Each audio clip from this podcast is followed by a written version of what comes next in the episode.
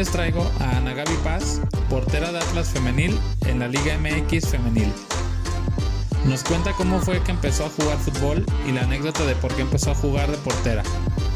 Hablamos también sobre lo que es esta posición de la portería y el crecimiento que ha tenido esta posición en la Liga MX Femenil. También hablamos sobre su trayectoria en Atlas, lo que es para ella representar al equipo de sus amores y varias anécdotas muy buenas que ha vivido a lo largo de su carrera en Atlas Femenil. Bienvenidas y bienvenidos todas y todos al episodio número 3 del especial de fútbol femenil de su podcast Pluma y Papel.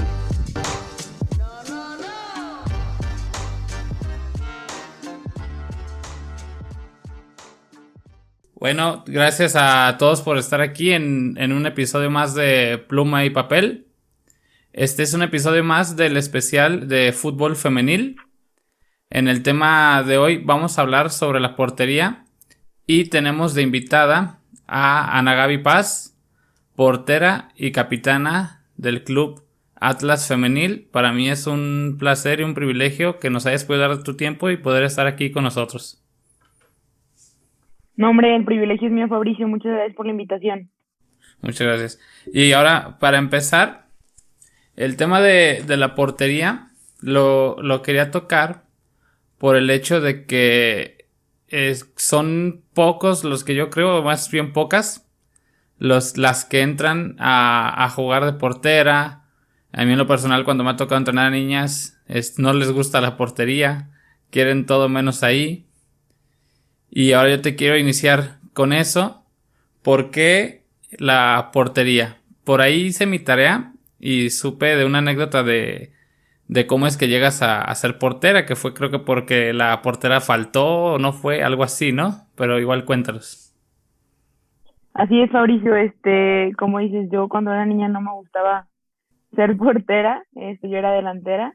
No, no era que no me gustara, o sea, sí, a veces en los entrenamientos me, me ponía eh, de portera, así como cualquier jugadora se puede poner, este, pues jugando, ¿no? Así de que al final, ah, tirame un penal o, o tirame una pelota. Entonces, este, yo estaba en Selección Jalisco, fue por ahí en, cuando yo tenía unos 8 o 9 años, y este, en los procesos de Selección Jalisco, este, normalmente, pues son regional y nacional, pero tienes este una etapa previa de preparación en donde te enfrentas a pues te, enfrentabas a equipos colegiales, este, pues más o menos buscando la edad y, y pues como el mismo nivel de competencia. Entonces, este, nuestra portera era de Poncitlán y en ese partido no, no fue. Entonces, mi entrenador me dice, Gaby, no va a poder venir Ruth, te puedes poner de portera. Y yo, ah, pues, pues sí, pues ni modo, ¿no?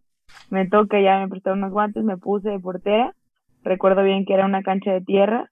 Acabé toda empanizada, pero lo hizo bastante bien. Entonces, al, al partido siguiente me dicen, Gaby, este, no va a poder venir Ruth, ¿te puedes poner de portera? Pues sí, pues ya dije, oh, ya son dos, como que, pues bueno, está bien, nos ponemos. Y me puso otra vez de portera y así cada partido Gaby no va a poder venir Ruth, al siguiente viene ya, es el último. Y por Ruth nunca regresó, este, y pues ahí me quedé, me quedé portera. En ese entonces yo era la más chaparrita del equipo, ya después crecí, crecí, ya no soy la más chaparra, ya soy de las altas pero sí en ese momento pues yo pues lo único que tenía de noción y, y pues así lo como Dios me daba a entender, pero digo, tampoco era tan mala porque si hubiera sido a lo mejor, si lo hubiera hecho mal, hubieran puesto alguna otra y no me dejaron a mí, entonces así fue como yo llegué a, a la portería. Entonces, para todos los aficionados del Atlas Femenil, darle las gracias a Ruth por no haber ido ese día, porque ahora tenemos a Ana de portera y de capitana.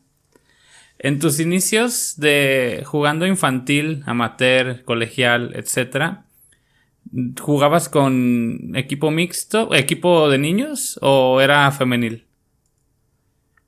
Pues me tocó también este jugar con, con, con hombres, este, pero cuando empecé en, en la primaria jugando, jugaba con, yo estaba en segunda de primaria y jugaba con niñas de cuarto, quinto y sexto. Ahí tuve una entrada a Selección Jalisco pero este sí me tocó en algún en algún este momento jugar con con niños mi hermano es dos años y medio más chico que yo y me llegó a tocar jugar en sus equipos porque eran muy limitados antes los equipos femeniles o sea casi no había equipos de niñas y sí, en su momento llegué a jugar con niños. En el equipo de mi hermano, pues, este, se supone que podías jugar, este, como niña podías jugar con los niños dos años más chicos que tú y era permitido. Entonces sí, sí me tocó por ahí también en mis inicios estar en equipos mixtos. Sí, yo creo que como la gran mayoría de, las que están en fútbol femenil, al, al, no haber eso, como tú lo dices, equipos femeniles en ese entonces, les tocó con niños. Me imagino también en la infancia, al jugar como todos, te tocó con niños. Y, y sin llegar a ser así como polémico o algo así, me imagino que sufriste el típico tema de que cuando jugabas con los niños, de que, hey, no, no se la den pues porque es una niña o cositas así, ¿no? Fíjate que no, este, más bien ese tipo de comentarios los escuchabas más de las niñas que de los niños. A mí me tocó mucho cuando estaba en, en, el, en, el, en la primaria, en el colegio, este, que las mismas niñas eran las que te hacían comentarios de que, ay, este, es marimacha o, o este, no, que, o sea, como que te hacían un lado Ofensas, de cierta manera, de cierta manera eras buena y pues ellas no, a lo mejor eran un poco más limitadas este, en su juego y eh, veías más ese tipo de comentarios con las niñas que con los niños.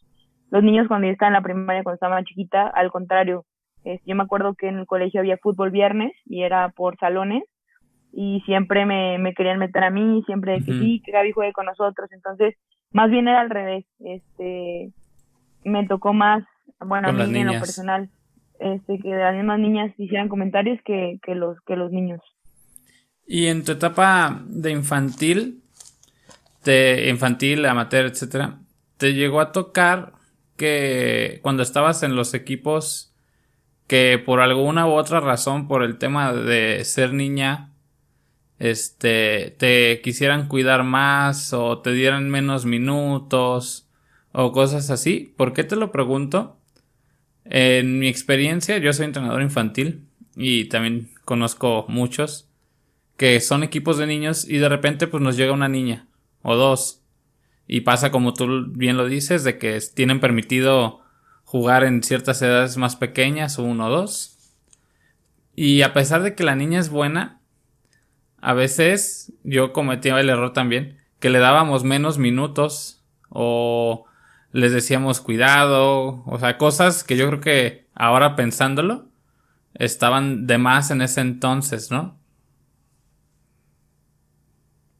Sí, este, digo, eh, la verdad es que no, no es por agrandarme ni nada, pero la verdad es que chiquita sí tenía, bueno, cuando jugaba delantera que me tocó jugar con niños, pues sí tenía talento, este, o sea, no, no era como que, ay, te meto para cumplir, o sea, sí me metían porque la realidad es que sí sumaba, sí aportaba, entonces por eso mismo, por eso mismo me, me metían. Entonces, sí, de repente había comentarios, de ahorita que estoy recordando de, de los papás del, de, pero del equipo contrario, de que, o sea, de que, ay, que no sé qué, que éntrale, que no importa. Y acá, pues obviamente, este, los papás del, de, de, pues de mi equipo sí era como que sí trataban como de sobreprotegerte, ¿no?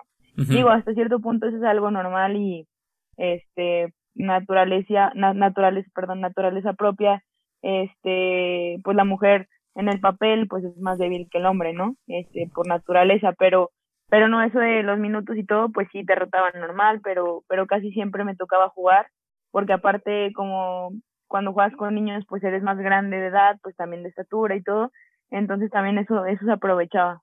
Sí, sí me, sí me aprovechaban bastante bien por ahí, entonces sí, lo único, lo único que te digo es eso, ¿no? Este, pero no todo lo demás, la verdad me tocó, me tocó algo normal, digo, como si sumaba, como si, si metía goles, como si... Sí, traía con qué. sí, sí, sí, sí buscaban por ahí aprovechar, pues eran todos más grandes que, que los demás, entonces sí, por esa parte no tuve problema. Y en esa época en la que estás en el cambio de delantera a portera, hubo momentos en los que te metían goles y decías, ay, no, yo mejor prefiero meterlos a que me los estén metiendo. Hubo momentos en los que dudabas de que, a ver, la portera sí va a ser lo mío o mejor pido otra vez mi cambio de allá arriba. Mira, la verdad es que, este, te digo, la, desde que me metieron en ese primer partido no lo hice mal, este, empecé a agarrar confianza. Digo, obviamente, pues había cosas que pues no sabía o que tenía que ir aprendiendo eventualmente, pero creo que cuando estás en ese nivel hay, hay mucha, hay mucha, mucha tolerancia, ¿no? Estás aprendiendo, estás creciendo, entonces, tanto en los papás como el entrenador, como tus mismos tus mismas compañeras tienen pues hay tolerancia no no es como que te exigen al 100% si te equivocas no pasa nada. Entonces creo que eso todo eso me sirvió para aprender para crecer y pues bueno ya con el paso del tiempo fui fui mejorando fui aprendiendo nuevas cosas. Entre antes pues no había no había entrenador de porteras como tal porque pues no, estabas hablando de que era sí era selección Jalisco y sí había de, de vez en cuando pero no tenías a un entrenador diario que te estuviera corrigiendo. Entonces sí, o sea, fue como, este, el ir aprendiendo tú misma, ir viendo, ir fijándote en, en la tele, en los porteros, lo que te decía el papá de, de una de las niñas, o lo que te decía tu mismo entrenador, ¿no? Que pues no se especializaba en eso. Pero sí, digo, la verdad es que no recuerdo yo en algún momento haber dicho, no, ¿qué estoy haciendo aquí? Sino por el contrario, me enfocaba más en, en pues intentar aprender, en mejorar, en, en este seguir creciendo, ¿no? Se me hizo también algo interesante y, yo dije, bueno, pues es ahorita y a ver qué pasa después. Ya pues me quedé ahí y te digo, yo me enfocaba en, en, tratar de hacer las cosas bien.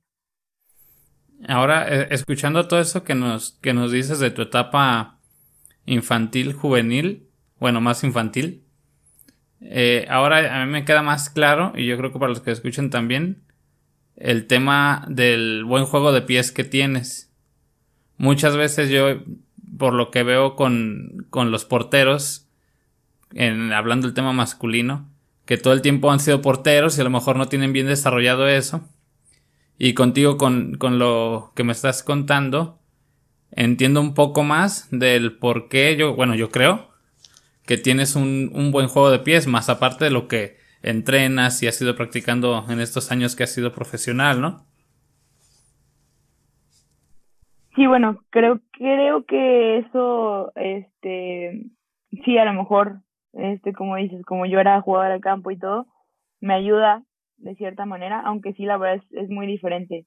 Es muy diferente tener la pelota eh, adelante, en medio campo, inclusive siendo defensa, es muy diferente tener la pelota ahí. ¿Por qué? Porque el riesgo, este, si la pierdes, todavía tienes alguien que te haga una cobertura alguien que está atrás de ti, ¿no? Este, cuando eres portera, aunque aunque te haya tocado estar en el campo, pues sí es diferente, sí obviamente a lo mejor, como dices, te animas un poco más a hacer las cosas, pero sí es una responsabilidad más grande y sí es algo que, que he tenido que trabajar mucho, eh, sobre todo desde que empezó la liga femenil, ¿no? Incluso te puedo decir que el primer año de la liga femenil todavía no se usaba tanto el, el salir jugando con los pies o, o que la portera participara tanto y en este momento ya es algo indispensable, ¿no? Sobre todo acá en el modelo de juego que, que, que trabaja el profe Samayoa, es algo indispensable para él, ¿no? Que, que el, el, portero no solamente ataque, sino que sea uno más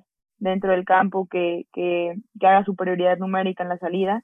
Y te digo, si es algo que, que pues me, me ha costado, no sé si igual o menos que, que a las demás porteras, pero sí, sí cuesta trabajo trabajar esa parte y, y sobre todo el animarte y sobre todo el, el saber que te vas a equivocar, pero lo tienes que seguir intentando, ¿no? Porque pues obviamente no estás exento a, a no estás exento de equivocarte, no estás exento de, de, de, eso. ¿Por qué? Porque es algo que intentas y cuando uno intenta, pues también en el intento muchas veces vas a fallar, pero lo importante es seguir y, y, y no, no renunciar a eso, ¿no? Porque como dices, yo a lo mejor una cualidad que por ahí tengo y, y, yo por equivocarme dejara de hacerlo, pues dejaría de ser este Ana Gaby Claro.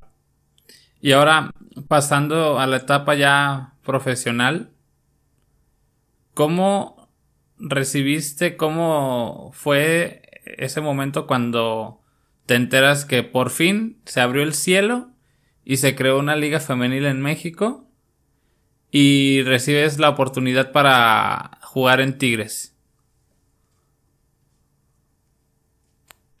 Bueno, la verdad es que es algo que yo no esperaba, o sea, que el que hubiera una liga, híjole, cuando yo crecí jugando fútbol, que estaba en Selección Jalisco, que estuve en el equipo de, de mi colegio, que estuve en el equipo mixto, en todo ese tipo de cosas, la verdad yo jamás pensé ni imaginé que, que algún día iba a poder ser profesional, ¿no? Este, ya con el paso de, los años, a lo que aspiraba era a llegar a la selección mexicana y por ahí tuve la fortuna de, de, gracias al trabajo, ya que como te dije, siempre fui una niña dedicada, tuve la fortuna de, de ir a selección sub-17 y a selección sub-20.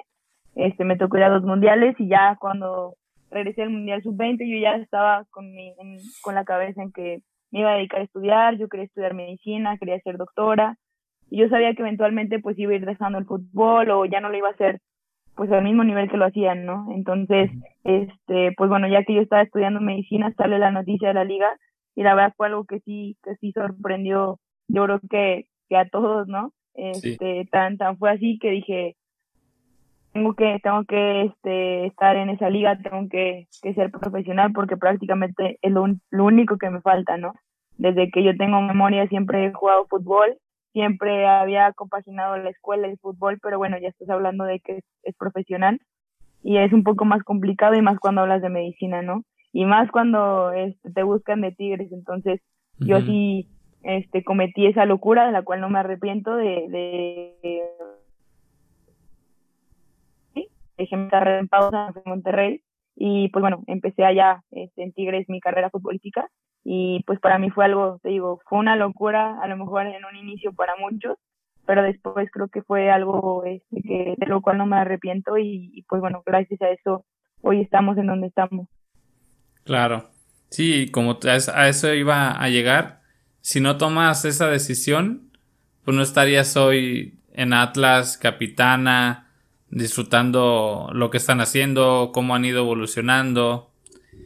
Y ahora en el tema ya en profesional, en los inicios, en tu físico, en el tema de trabajo de potencia, de pies, todo lo que conlleva, el trabajo en la portería. ¿Qué cambios has notado de ese primer torneo como profesional a este torneo en el que estás? ¿Qué cambios has notado en ti que has que se ha potencializado por el trabajo profesional que ya ya se tiene? Bueno, pues yo creo que todo, ¿no? Este, todo, todo, absolutamente todo. Este, no, no es lo mismo eh, estar en un fútbol universitario estar en un fútbol profesional en donde entrenas 24/7, donde incluso el entrenamiento invisible cuenta y obviamente al inicio es complicado acostumbrarte, es difícil como ir de universitario profesional de la noche a la mañana, pero, pero sí, este, pues cuando uno tiene dedicación, cuando uno tiene ganas, cuando uno quiere seguir evolucionando y creciendo, pues se hace todo fácil, ¿no? Entonces, pues bueno, por ahí hemos ido trabajando. Cuando yo estuve en Tigres tuve un problema hormonal y, también fue este por el mismo cambio de residencia de ciudad y todo. Tuve un problema hormonal, después me lo detectaron y a partir de ahí empecé a mejorar también un poco más en ese aspecto. Este, y ahorita pues creo que pues se ha notado mucho el cambio y incluso yo me siento bastante bien. Sin embargo, sé que hay que seguir trabajando, siempre va a haber áreas de oportunidad en todos los aspectos y, y pues bueno, eso, eso siempre te va, te va a mantener este, en, un, en un buen nivel y, y de eso depende, estoy consciente de que eso depende físicamente de, de cuánto tiempo quieres estar ahí, ¿no? En, en, el mismo nivel o, o, si no, si no es que mejorando, porque la liga va evolucionando, la liga te va exigiendo más cosas, entonces tú tienes que ir también evolucionando, tienes que ir cambiando también ciertas costumbres, ciertas cosas para, para no quedarte, ¿no? Porque vienen muchas niñas pisando fuerte, vienen este más gente ahorita con las mexicoamericanas, hay, hay, hay más talento, hay más gente que, que quiere irse sumando, que quiere este ir dejando su huellita también en la liga femenil. Entonces, si no nos que, queremos quedar en los 100 partidos, si no queremos quedarnos por ahí a, a, a, la mitad y que tu carrera sea corta, tienes que seguir echándole ganas, tienes que, tienes que cuidarte dentro y fuera de la cancha. ¿Y por qué te pregunto esto? Porque quiero, quiero llevar a la, a, la, a la gente a que entienda un poco el tema del femenil. A mí me tocaba, yo la verdad yo sí soy muy muy fan de ver el fútbol femenil desde que se dijo que se salió. Yo desde la prepa a mí me gustaba ver fútbol femenil por eh, un familiar, ya sabes quién. Este, él era entrenador de femenil en la prepa, en la UM. De hecho, está Roy y Fer Elizondo eran jugadoras de él. Y yo, desde que lo acompañaba a ver los juegos, yo decía, oye, está padre, ¿eh? O sea, sí se, se vive distinto, hay otra vibra distinta. No sé, yo, o sea, visualmente yo lo disfrutaba ver, me entretenía mucho. Pasa lo de la liga, etcétera, y dije, ahora le va muy bien. Y yo le decía amigos, hey, vamos a ver X partido. Y decía, no, es que ve, les tiran desde medio campo y cae gol y todo eso. Y yo lo que trato de generar un poco de conciencia en ese aspecto es de que, a diferencia del varonil, las niñas, las mujeres, no han llevado un proceso desde infantil, juvenil, hasta ahorita. Ellas las agarraron literal de la universidad, de la prepa, qué sé yo, y ¡pum! a jugar pero no traen un trabajo profesional de sub 13, sub 15, sub 17 en el tema de potencia en las piernas. Entonces por eso yo veo que se daban esos golazos al inicio, pero no era por mala calidad. En las porteras era por el tema de que tenían que ir trabajando ese tema de potencia en piernas y ahora se ve mucho menos, muchísimo menos que al inicio. ¿Por qué? Porque ya tienen un trabajo profesional en su parte física en tema de potencia, en recorridos, etcétera, etcétera. Y es por eso que yo les hago ese hincapié y en todas las demás posiciones. Que las niñas no traen ese, esa formación desde esas edades como los hombres. Pero tú ves del primer torneo desde el de la Copa al de hoy y han crecido bastante. Como yo te lo mencionaba en algún tweet que te reconocía que era de las que has ido mejorando con el paso de, del torneo, de las ligas de cada año, que ha sido mejorando en, muchos, muchos aspectos. Muchas gracias, Fabricio.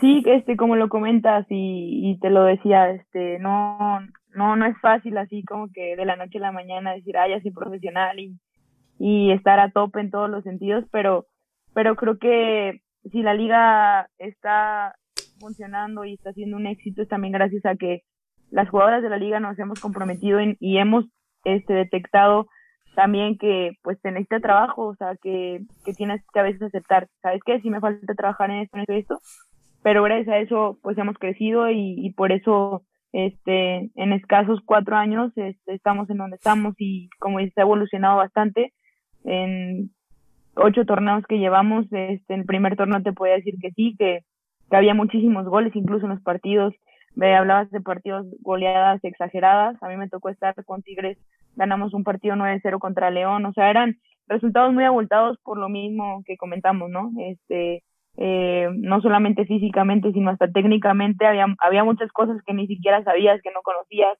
¿Por qué? Porque nunca te las habían enseñado. O, o a lo mejor sí, pero como dices, no, no llevas un proceso como los hombres desde sub 13 o incluso desde menos edad, que están ahí todos los días, todos los días y todos los días trabajan y todos los días trabajan en, universitario y, en, prepa y en colegial.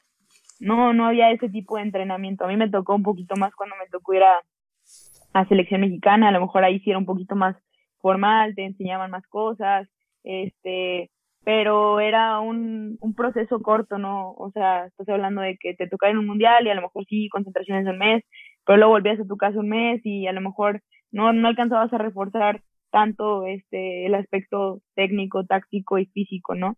Pero sí, este, pues ahí, ahí estamos y, y, hemos, como te digo, hemos ido evolucionando y, y las que seguimos ahorita también es porque, porque te digo, hemos querido hacer ese cambio y estamos trabajando para, para seguir mejorando. Y ahora, en el tema de tu debut profesional y en, yendo a lo personal, ¿Cómo, ¿Cómo fue para ti? ¿Qué sentiste? ¿Cómo viviste ese primer día? El primer juego. Entras del calentamiento, entras al vestidor, se empiezan a cambiar para salir al campo y tienes ahí la playera con el logo ya de la liga, tu nombre, etc. y ahora le vas a tu primer juego profesional. ¿Cómo, cómo fue todo ese, ese día? ¿Cómo te sentiste? ñañaras, emoción, piel chinita, ¿cómo fue? Mira, fíjate que me lo preguntaban hace poquito, este, también en, en por ahí una entrevista, y pues obviamente sentía muchísimos nervios, ¿no? Este, yo me acuerdo mi primer, mi primer partido como profesional fue con Tigres, eh, fue en Querétaro, contra Querétaro, este, un 27 de julio del 2017, si mal no recuerdo, este, y pues sí, obviamente, te digo, sentías muchos nervios, yo estaba así como ansiosa, pero creo que también a su vez, este, lo que me benefició fue que no era la única que iba a debutar ese día, yo iba a debutar junto con otras 21, jugadoras, ah, exactamente, entonces, este, de cierta manera dices, bueno, estoy nerviosa, es el primer partido que voy a jugar como profesional, pero también sabía que mis, mis compañeras de equipo, incluso, inclusive las, las contrarias, también estaban debutando, ¿no? Entonces, este, recuerdo que ese partido quedamos 0-0. este, no me metieron gol, casi no me llegaron, la verdad. Y lo viví bien ya después de ese partido, ya te empiezas a soltar, dices, bueno, ya, ya sé cómo es el protocolo, este, como todo, todo, inclusive la concentración, los viajes, todo ese rollo. Y ya, pues a partir de ahí ya, este, obviamente todos los partidos sientes nervios, siempre hay nervios, y yo siempre he dicho, el día que no sienta nervios antes de un partido, esto ya me retiro porque quiere decir que, que ya, que ya no me hierve la sangre, que ya no disfruto este estar en un juego, ¿no? Entonces, siempre hay ciertos nervios a pesar de que, que, que ya no este, estoy debutando, a pesar de que ya debuté hace casi cuatro años, este, siempre va a existir eso, pero, pero bueno, lo importante es manejar esos nervios, lo importante es saber que también si existen nervios es porque, porque es algo que te vibra, ¿no? Es algo que, que te gusta y, y es algo, es algo completamente normal. Y al ser profesional, ¿cómo has ido manejando el tema de que ya sabes que todo aquel que nos sentamos en un sillón a ver la tele o en el asiento del estadio, somos Guardiolas o Cristiano Ronaldo y sabemos todo y tenemos todo para criticar, etcétera. ¿Cómo manejaste el tema de que al estar en un estadio que te fallara un mal pase o te metieran un gol que no haya sido tu culpa, lo que sea. Siempre hay alguien que, que llega a decir algo. No una ofensa así como ultra personal, pero siempre está ese comentario en el, en el fútbol. Por el, en, tus, en los inicios de, de lo profesional, yo me imagino que a lo mejor, pues no todas están a lo mejor preparadas para eso, pero cada una lo supo manejar de distinta manera, un departamento psicológico, qué sé yo. ¿Tú cómo manejaste ese, aspecto de, ya ser profesional, de ya estar ahí a la vista de tanto para lo bueno como para lo malo. Bueno, creo que como dices, sí, este, sí, sí, sí, de cierta manera, este, no es fácil, pero, pero yo creo que eso no es algo que solamente se viva, digo, obviamente cuando eres profesional se vive a la décima potencia, ¿por qué? Porque ya estás en los reflectores, ya todo el mundo ya está ahí viendo, pero es algo que me tocó desde pues yo creo que desde chiquita, ¿no? Este, creo que siempre, este, inclusive creo que un poquito más ya cuando estaba, este, yo jugando en el TEC, que jugaba con universitario, siempre, sobre todo en esta posición, siempre va a haber culpa, siempre va a haber reclamos, siempre los goles van a ser, este, culpa del portero y de nadie más.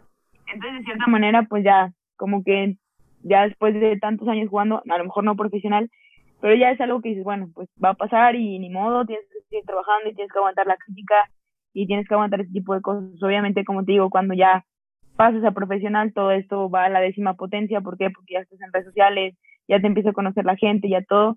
Inclusive, este, como dices, en los estadios, pues ya hay más gente y todo. Y, sí, pues de repente, este, un día puedes ser héroe y, y al otro día eres villano, ¿no? O la misma, las mismas personas que un día te dicen, no, eres la mejor, al día siguiente te equivocas y te dicen que eres la peor, ¿no? Entonces a veces no hay, no hay este coherencia en los, en los comentarios y, y solo es eso, pues a veces tomar la crítica, este, las cosas buenas o las críticas que son buenas que te van a ayudar a aprender.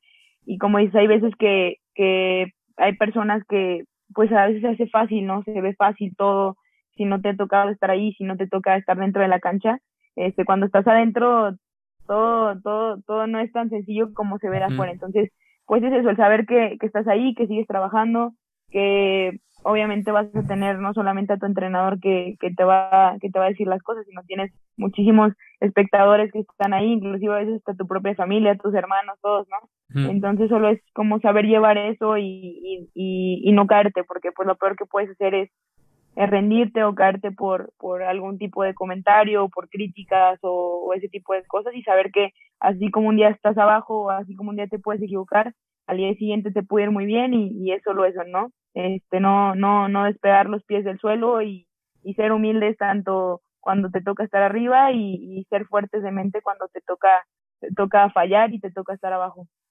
Decías algo importante sobre el tema de las redes sociales. Para mí en los últimos 3, 4 años hubo un boom en el tema de redes sociales de críticas en todos, en todos los aspectos que tú quieras. Yo una vez, a fines del torneo pasado, yo, por temas familiares, este, yo me enganchaba bien fácil cuando decían algo de Atlas Femenil y yo me enganchaba y me prendía y yo soy el típico de, yo discuto de cualquier tema, veía y pum, ¿no? Entonces yo me ponía ya a debatir. Y yo llegué a ver uno de una persona que hacía alusión a un, a un error tuyo, ¿no? Y ahí fue donde yo me enganché porque venías de unos juegos en los que había sido referencia en, en unos momentos por las paradas que tenías. Tú contestaste muy elegantemente en el tema de que tú no tienes problema que te digan los errores, etcétera, etcétera. Ya me imagino que ya te estás acordando. Y yo sí me enganché. Y yo dije, oye, ok, a lo se equivocó. Pero y esta que hizo bien, y esta, y esta, y esta, y esta, y esta. ¿por qué no leo tus tweets diciendo que lo hiciste bien, Anagabi? Eso llegas a ver algún tweet o algo y te enojas y después dices, ah, cabeza fría, no contestes y ya contesto así elegantemente como lo que te estoy contando. Sí, este, sí, sí sé cuál, a cuál te refieres, este, no, la verdad es que, pues sí, muchas veces ves, pero digo, este, no, no te puedes clavar tampoco ni te puedes poner a discutir con las personas, porque como te digo, a, veces, este, pues no es, no es tan fácil, ¿no? Este, como parece y, y aunque lo expliques 500 veces, nadie te va a entender, entonces solo es eso y, y, y te digo, casi nunca contesto nada y, este, a veces sí te toca leer, pero prefieres evitarte, este, la molestia de contestar y todo, en esa ocasión lo hice, pero como te digo, no, no, nunca es mi intención pelearme, ni mucho menos. Y obviamente también, o sea, cuando te toca fallar, pues también hay que reconocerlo y, y lo que pasó en ese momento fue que lo, lo supe reconocer y yo dije que no tenía ningún problema en que, en que me, me hicieran ver mis errores y como dices también, pues por dentro piensas, ok, estos son mis errores, pero también pues he tenido aciertos y, y no pasa nada, ¿no? Este, pero, pero como te digo, es algo normal y, y más cuando estás en esta posición y más cuando al equipo le está yendo bien, ¿no? La gente empieza a fijarse más, la gente empieza a poner más poco de atención y, y te digo, es, es, es completamente normal y, y no pasa absolutamente nada y, te digo, ya, eso fue, creo que así fue la última vez que, este, que contesté algún tweet por ahí, ¿no? Este torneo ya me tocó equivocarme también y, y te digo, este, sí hay muchos comentarios y todo, pero, pero pues bueno, el chiste es este, seguir trabajando, siempre hay que entrenar duro y cuando estás por ahí un poquito mal, pues tienes que entrenar más duro para, para, para corregir, para mejorar y, y también hay que entrenar la mente este, y estar bien mentalmente para, para no, no caerte todavía más con, pues, con comentarios y con, con ese tipo de críticas. Sí, yo, yo, yo siempre he dicho que en el, en el mundo de, de esa crítica, llámese redes sociales, de verdad son así contaditos, poquitos, los que en mi juicio saben hacer un análisis de fútbol, no se diga femenil, que yo insisto que hace falta más análisis en el, en el femenil, darle más espacios, lo que se intenta hacer aquí obviamente. Y, pero son pocos los de que saben decir a lo mejor por qué es un error. O sea, ven el gol y, ah, fue gol, es que fue error de él. Pero ¿por qué no? O cómo lo corrige. O sea, son pocos los que yo pienso que son capaces de decir eso, porque decir por decir, pues todos, todos tenemos esa capacidad. pero dar un argumento y más que nada constructivo, porque eso de nomás ir y destruir, pues imagínate, ¿no? Qué hueva para una persona normal, llámese yo, que, o cualquier una persona que esté en oficina, y le picó mal al Excel, y que tengas a un güey aquí al lado, ¡ey, ahí no era! Y tras, tras, tras. Ahora imagínense eso, y que lo tienen que vivir ustedes. Y son, son pocos los que para mí de verdad saben hacer un análisis serio del desempeño tanto en niñas, mujeres, como en hombres. Pero el tema de las redes sociales es que le da, le da voz a todos. Todos tienen una opinión, pero pienso que a veces las redes sociales son un arma muy peligrosa en las manos equivocadas. Tanto para el que está en el foco como el crítico, ¿no?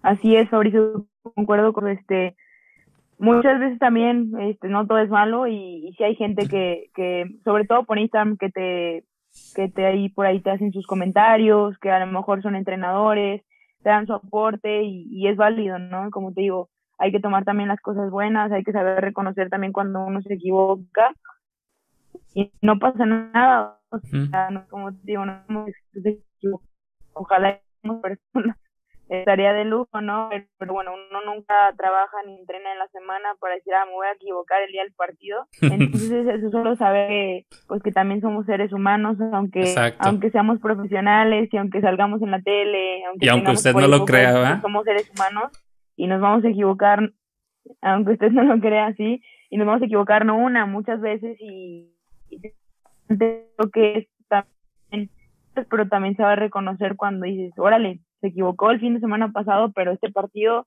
pues mejoró y como dice, ¿no? No solamente estar cuando cuando o criticar cuando cuando todo está mal, ¿no? Sino también cuando este, estar también y decir, ¿sabes qué? Pues yo te critiqué, pero también te reconozco que, que mejoraste, que, que trabajaste y todo ese tipo de cosas, ¿no? Pero, pero bueno, como dices, a veces es, es mucho pedir y, y, muy pocas personas saben utilizar para bien las redes sociales.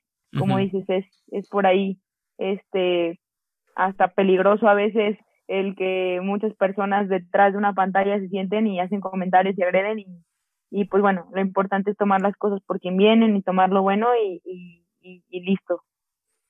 Y ahora en tu paso en Atlas, ¿qué, qué significa para, para Gaby así en su, en su interior? El hecho de que cuando se está preparando para un partido, está ahí la banda de capitana el escudo del equipo que quiere y que siempre que voltea la playera, ahí dice su nombre, su inicial y su apellido. Como todavía te sigues así sintiendo esa como ¿cómo le dices? como honor, así de que ah no manches, qué chido, soy la capitana, está en el equipo que quiero. ¿Cómo, ¿Cómo es para ti el ser un símbolo también del equipo? O sea, hay que decirlo, a lo mejor no lo vas a querer decir tú, pero pues hay que decirlo también que de ser uno de los símbolos del equipo, aunque no hay un yo en el equipo, pero eres uno de los símbolos de, del Atlas femenil. ¿Cómo, ¿Cómo te sientes con eso? ¿Te cae el 20? ¿Cómo es? Bueno, creo que este yo siempre lo he dicho, para mí siempre es un orgullo el portar estos colores, ¿por qué? Porque gracias a estos colores es por por quien estoy jugando, ¿no? Por esa pasión que mi familia tiene por el fútbol, especialmente por el Atlas, mi abuelo, mis tíos, todos ellos, este, siempre por, me contagiaron el amor por el fútbol, este, y fue gracias a, te digo, a que ellos le van al Atlas y, siempre me llevan al estadio y todo, entonces, para mí siempre es un honor y, y siempre, este, cuando entro a la cancha antes de los partidos, agradezco, agradezco el, el que la vida me, y Dios me den la oportunidad de, pues de estar ahí, ¿no? De estar ahí, de, de poder representar este Atlas femenil de una buena manera y como dices, no solamente ser una jugadora más, sino pues ser capitana, ¿no? A veces sí me he puesto a pensar y, y muchas veces vamos y la rutina y sí, que los partidos y que la jornada nueve y luego la diez y así, y muchas veces te puede pasar, ¿no? El, el, esa, esa parte de valorar, de, de saber que, que que no, no sabes cuánto tiempo más vas a estar ahí. Lo que he hecho en los últimos partidos, sobre todo en este torneo, es, este, al final casi siempre me quedo, ya cuando se meten todos al vestidor, este, me, quedo como sentada en, en la banca, ¿no? Viendo la cancha y, y me pongo a pensar, este, me pongo a ver y, y trato como de, de guardar ese momento en, mi cabeza y en mi corazón, porque como te digo, no, no sabemos cuándo vaya a terminar y, y, estoy tratando de disfrutar lo más que puedo, este, porque a veces, te digo, puede pasar que, que por la misma rutina, por la misma presión, por la misma este, euforia, no, no disfrutas y solamente haces las cosas por hacerlas, ¿no? Y creo que me ha funcionado el tratar de disfrutar los partidos, el tratar de, de valorar y, y, de, y de ser agradecida también más que nada. ¿Cómo? Yo pienso que es tanto en varonil y en femenil es distinto jugar en ciertos equipos. Y aquí llámese Atlas Femenil.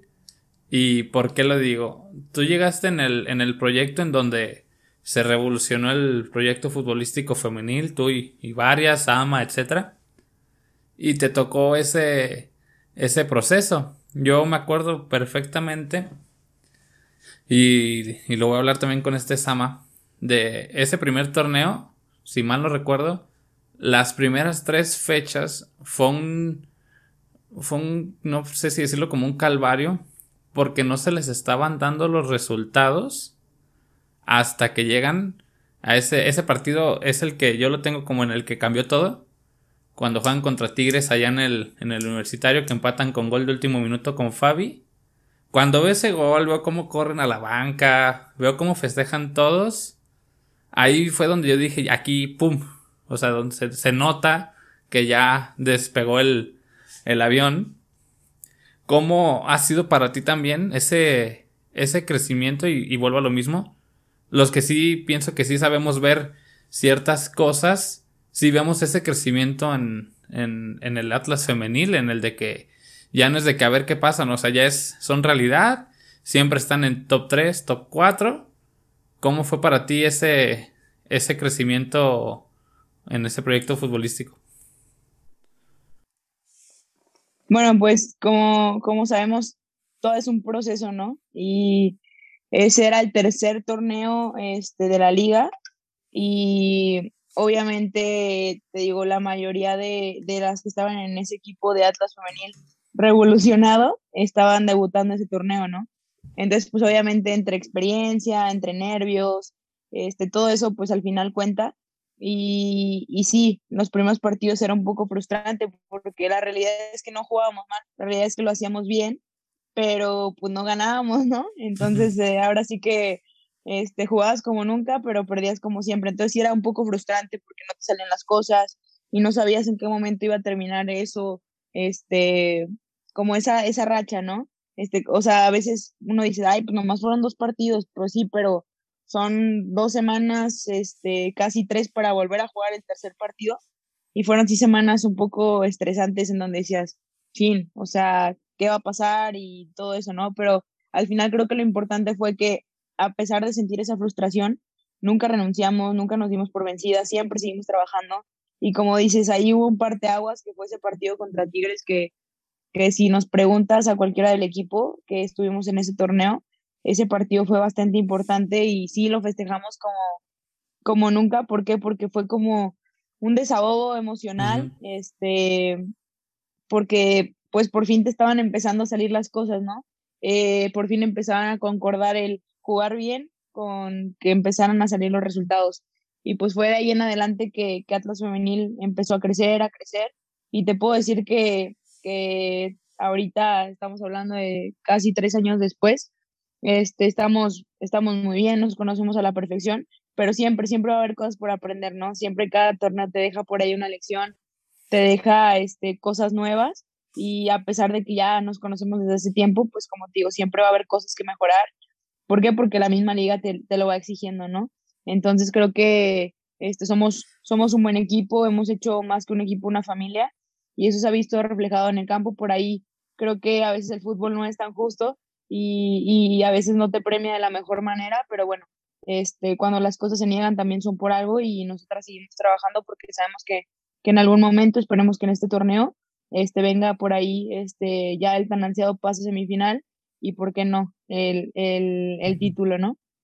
No, y es como está esa frase de que al final todo se equilibra y por X o Y no se ha dado ese, ese resultado, pero sabes que, que va a llegar porque pues, tú ves jugar al equipo, ves a qué juega, ves los resultados, ves la constancia, que yo pienso que es algo súper difícil el tener una constancia. O sea, ya ahorita ya se sabe que torneo a torneo vas a ver al Atlas femenil ahí.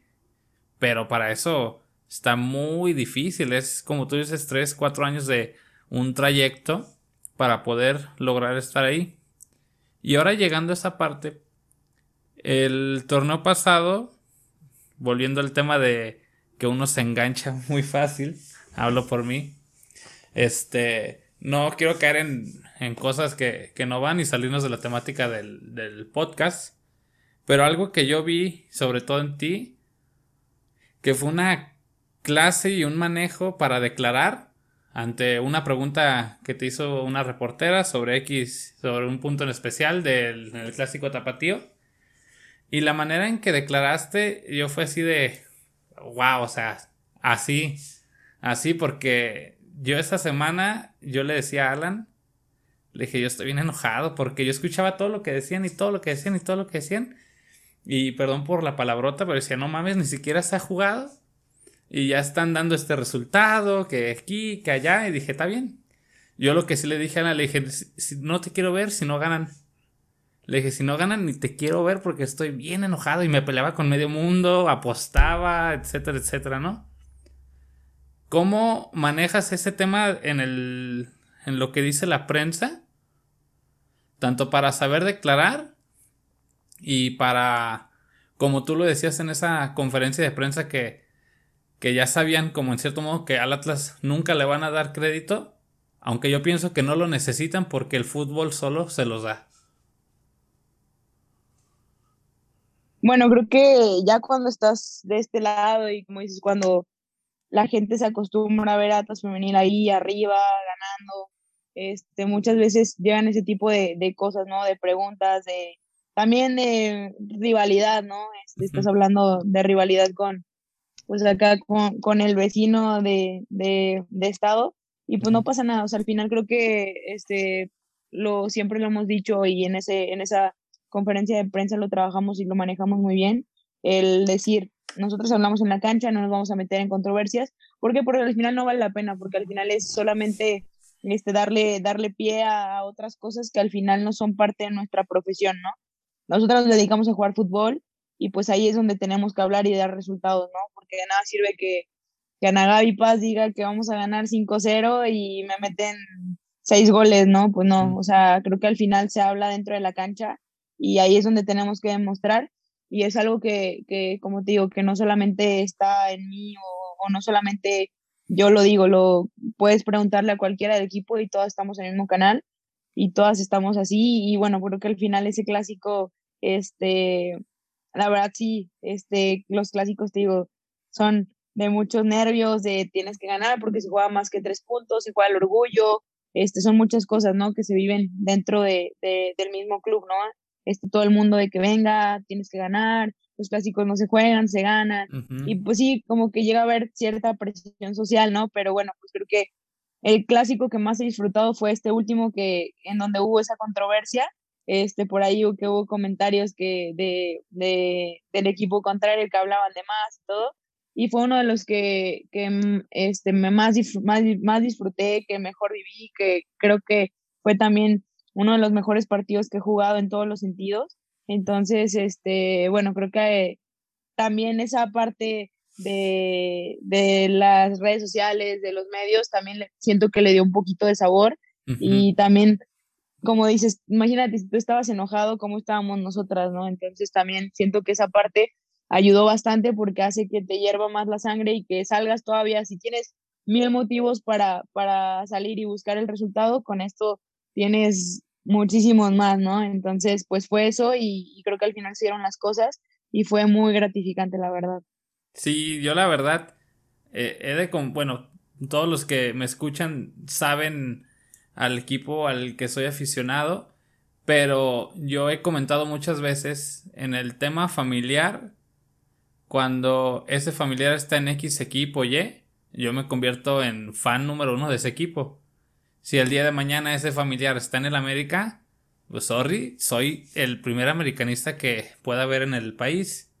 Pero ahora pasaba algo muy interesante, yo le comentaba a una amiga que ahora yo me quedé con dos equipos en el que está actualmente y en Atlas por el tema de que pues, me sentí como identificado en, la femenil.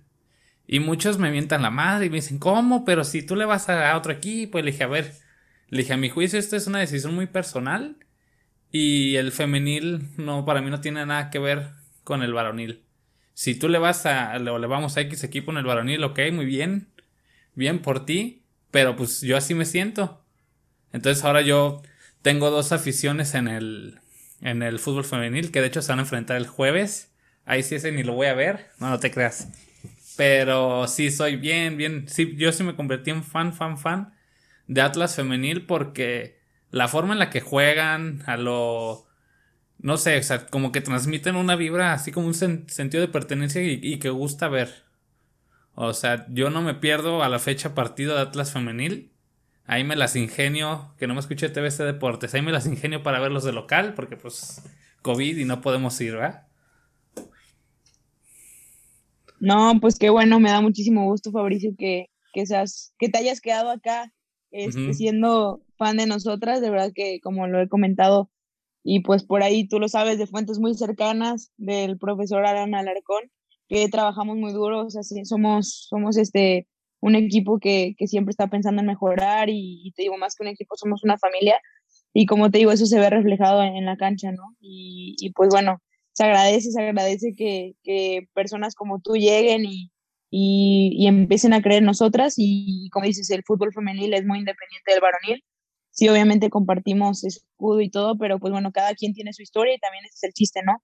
Que el fútbol femenil también vaya creando su propia historia, que vaya este, pues rompiendo sus propios récords y que, y que al final este, el objetivo es que llegue el punto en el que no dependamos de ellos, ¿no? Que seamos este, independientes nosotras mismas, pero bueno, pues esperemos que eso sea, sea muy pronto. Claro. Y llegando ya a la, parte final, quería tocar en el ámbito futbolístico, pero también en muy personal contigo. Eh, y esta pregunta se la voy a hacer al, al Sama igual ese partido con, con Querétaro, no quiero entrar en detalles de por qué se perdió, etcétera, no, no es el lugar.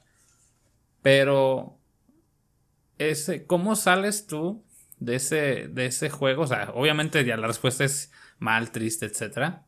A ver si nos pudieras contar un poco más. Por el hecho de cómo fue pasando todo. Porque Atlas pues siempre venía con el tema de que se venía en desventaja por cerrar de visita. y ahora estaban cerrando de local, se dio un resultado positivo en la ida. Y pues pasaron cosas que pasan en el fútbol, en el juego de vuelta. Y fue un trancazo, así como te digo que vivo los juegos, como bebía los juegos, yo también, si yo, yo lo sentí muy fuerte de afuera, no me imagino de adentro. Pero tú en especial, o sea, ¿cómo, cómo acabaste ese, ese, ese día? lloraste de frustración, qué pensaste, decir, no inventes otra vez, ya estábamos ahí y cómo fue. Híjole, creo que hay una palabra este, que, que me describe bastante bien ese día y es destrozada. Yo me sentía destrozada, este, no, no, no caía como en la realidad. Yo decía, no es cierto, esto es una pesadilla, esto es un sueño, no es cierto. O sea, como esa negación, ¿no? Que no aceptas esa parte. ¿Por qué? Porque, como dices, estábamos este, cerrando en casa eh, la serie, todo, todo pintaba a favor de nosotras, todo el mundo ya nos veía del otro lado. Pero bueno, pues creo que al final, este, como todo, ¿no? Este, pues es aprender, aprender y, y muchas veces las derrotas te enseñan más que las victorias y muchas veces esas caídas te enseñan muchísimo más y te hacen más fuerte, ¿no? Entonces, sí fue un día, la verdad, lo pasé bastante mal. Este, te digo, de ahí duré en salir de Colomos, no sé, dos, tres horas todavía después del partido porque yo no me la creía, me quedé sola todavía ahí en el, en el vestidor, todos se fueron, yo no lo podía creer. Me vine manejando a mi casa, llegué y literal fue ver a mi mamá llorar y después me vine a mi cuarto, solo quería estar dormida, acostada.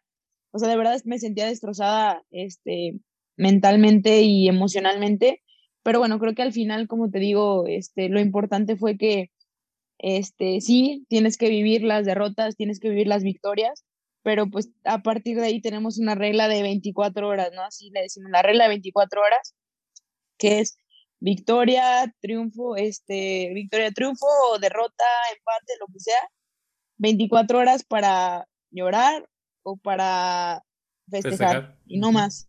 O sea, es, es lo, lo, único que tenemos que hacer, ¿no? ¿Por qué? Porque, este, como dicen por ahí, que las victorias no se te suban a la cabeza y, y que las derrotas no se te claven en el corazón, ¿no? Este, es, es así, ¿por qué? Porque es fútbol y, y la vida sigue y, y, ese día no vas a dejar, porque perdiste en los cuartos de final, no vas a dejar de jugar fútbol, ¿no? Tienes que seguir intentando. ¿Por qué? Porque la vida te va a dar más oportunidades, la vida te va a dar más revanchas y tienes que prepararte para lo que viene, ¿no?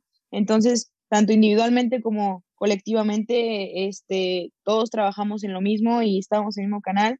Sí, obviamente se platicó del partido a los dos días que volvimos a entrenar, este, platicamos sobre eso, lloramos, este, pero lo soltamos, ¿no? Porque al final es eso, soltarlo, quedarte con, con las cosas que te van a ayudar a seguir después de y, y, soltar lo que, lo que, lo que ya, o sea, lo que ya no te sirve y lo que solamente te va, te va a estancar, ¿no? Entonces sí, te digo, es uno de los partidos o las series más dolorosas que hemos tenido, este, por cómo pintaba todo, porque habíamos quedado en segundo lugar, este, por todas las situaciones, pero pues como te digo, al final creo que este, eso, eso nos va a hacer más fuerte y el día de mañana que estemos del otro lado, vamos a voltear atrás y nos vamos a reír, vamos a decir, no manches, qué padre, ayer estábamos llorando, el torneo pasado estábamos llorando y ahora estamos donde estamos y, y como te digo, todo eso pues son experiencias, ¿no? Y te ayudan y, y al final todo pasa por algo. No sé si tú has visto o conoces de cómo fue el proceso de, de, los Chicago Bulls con Jordan. Ya ves que salió la serie de las Dance. Y yo pensaba mucho en eso. Después de, así como tú, pasaron días, después, pues ya empezó el torneo, ahora me tocaba verlas un poquito más de lejos, ya sabes por qué. Pero yo veía que otra vez estaban ahí. Y eso a mí se me hacía increíble, o sea, la capacidad de, de renovarse, como tú bien lo dices, que fue un trancazo por todo lo que envolvió, que fue un trancazo, y otra vez estar ahí, que no es fácil, o sea, se dice ahorita sí muy, muy tranquilamente, pero no es fácil el fum, todo adiós y renovarse, pero algo que, que yo sentía es cuando veo ese documental de los Chicago Bulls y que la sufrieron igual, ellos inclusive se quedaron en las finales y les tocaba ver cómo pasaban enfrente de ellos, hasta se burlaban, etcétera. Pero no sé si fue al tercer o cuarto intento que llegó la suya y pum. Entonces yo pienso que yo pienso, yo sí me hago ilusiones que, que este puede ser el bueno porque que en cada torneo el Atlas tiene algo que se evoluciona, se revoluciona, se sobrepone, distintos juegos que antes se les complicaban ahora los juegan mejor, etcétera, etcétera, etcétera. Pero como lo que te decía, al final yo creo que el, trabajo, la constancia paga y, y, recompensa. Entonces yo, yo sí lo veo que tarde que temprano les va a llegar. o sea, este proyecto en el que están Sama, todas ustedes, no se van a ir. Yo estoy bien seguro que no se van a ir sin dar una alegría porque se nota. O sea, si no se vieran pies y cabezas, pues bueno, te la crees. Pero como sí se ve y yo creo que ya no, se, ya no deberemos decirle proyectos, sino más bien ya realidad. Y lo que te decía, no ocupan, el, para mí no ocupan el reconocimiento de los medios. O sea, porque lo tienen ustedes mismas y la gente que sabe ver el fútbol sabe reconocer y no creo que se ocupe ese reconocimiento, ese ustedes solitas se los dan. Así es, Mauricio, este, yo también tengo, tengo fe en que así va a ser, pero, pero como te digo, y, y, por las lecciones que nos ha dejado el fútbol, hay que ir partido a partido, hay que pensar siempre en el siguiente partido, y el siguiente partido es el jueves, este, contra Juárez, y, así vamos, ¿no? Partido a partido, pensando en, en, en, el partido que viene, y así hasta llegar a la final, porque no nos podemos comer el mundo de, de un solo bocado, ¿no? Porque, porque ya sabemos lo que nos puede pasar. Y ya cerrando, ¿Qué consejo le puedes dar a toda esa niña que está empezando a jugar fútbol, a esa niña también que, que está dudando o, le proponen o va a empezar a, ser portera, ¿qué le puedes decir tú desde lo que has vivido hasta el día de hoy para alentar, para que sigan, para que vaya lo que tú quisieras decir, que te hubiera gustado que te dijeran también, ¿no? Bueno, pues primero que nada decirles que, que, que aprovechen que, que ya hay una liga femenil, que pueden tener la ilusión de ser profesionales, porque cuando nosotras, las que estamos acá, ya de profesional estábamos chiquitas, nunca, nunca tuvimos este, pues esa ilusión como tal, porque no teníamos a tantas figuras este, en el fútbol femenil a quien idolatrar o a quien seguir.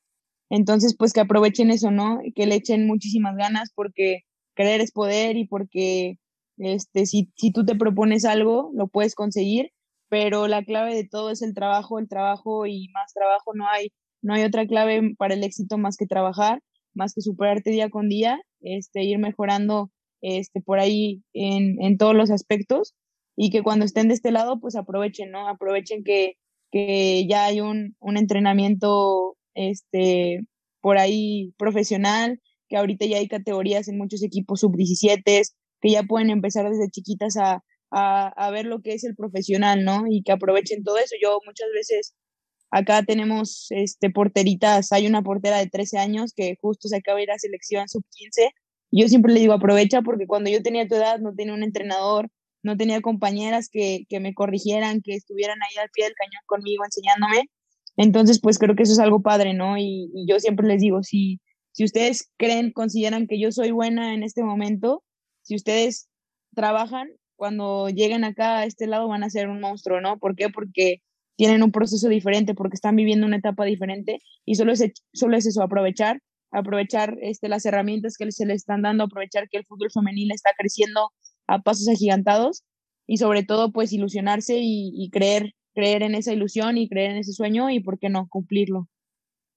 Muy bien pues agradecerte, Ana Gaby, por brindarnos de, de, tu tiempo para compartir un poco. Es como te decía, un, poquito distinto a lo mejor en lo que en lo que charlas en conferencias de prensa. Yo no soy prensa, yo soy entrenador de fútbol. Entonces, desde esta óptica trato de generar una plática y agradecerte por abrirte, por contar, por el tiempo, por la atención, por todo eso.